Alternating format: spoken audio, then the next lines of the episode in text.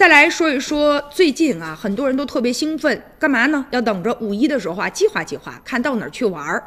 就在那二十二号上午的时候啊，现在有消息发布了，说今年的五一假期由原先安排的一天调整为了四天。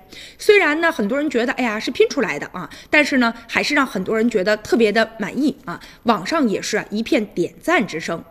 如何放假？这个几乎已经成为大家越来越关心的一个大事儿了。有人呢也提建议了，说不如延长一下春节的假期，或者是我们能不能新增七夕呢为法定的节假日？当然，这说明了大家的一种期待和内心的一种向往。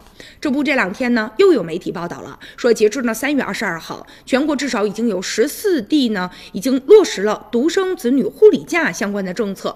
另外呢，还有四个省份也针对呢独生子女护理假提出了。相关的一些建议，你看，既然啊提到又是休假了，那肯定大家也是满怀期待的嘛。但是呢，也有一些公司和个人就表示了，说，哎呀，这个护理假吧，好像我们不太了解呀。还有湖北的一个负责人说，目前真的我不确定有这个假期，关键是我们单位从来没有人提过说要休这个假呀。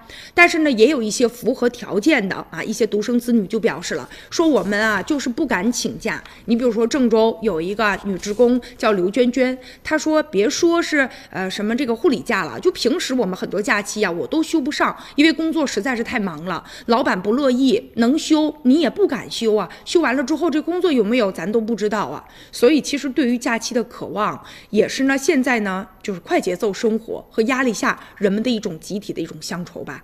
虽然说吧，每一种假期的安排，具体的初衷呢都会有所呃。偏重啊，你比如说春节啊、五一啊，这个都是法定公共的假期。但是像这种独生子女的护理假呢，就是对特定群体的一种权益的一种倾斜。但是大家还是希望今后你比如说有一些更精准化的啊，然后呢能够啊让一些小众的群体也能够受益的一些假期。那所以呢，看来啊大家对于假期还是啊比较向往的哈，也说明我们现在其实希望在假期的时候能够有更多自己的时间，或者是出去玩。玩一玩，休息休息，劳逸结合。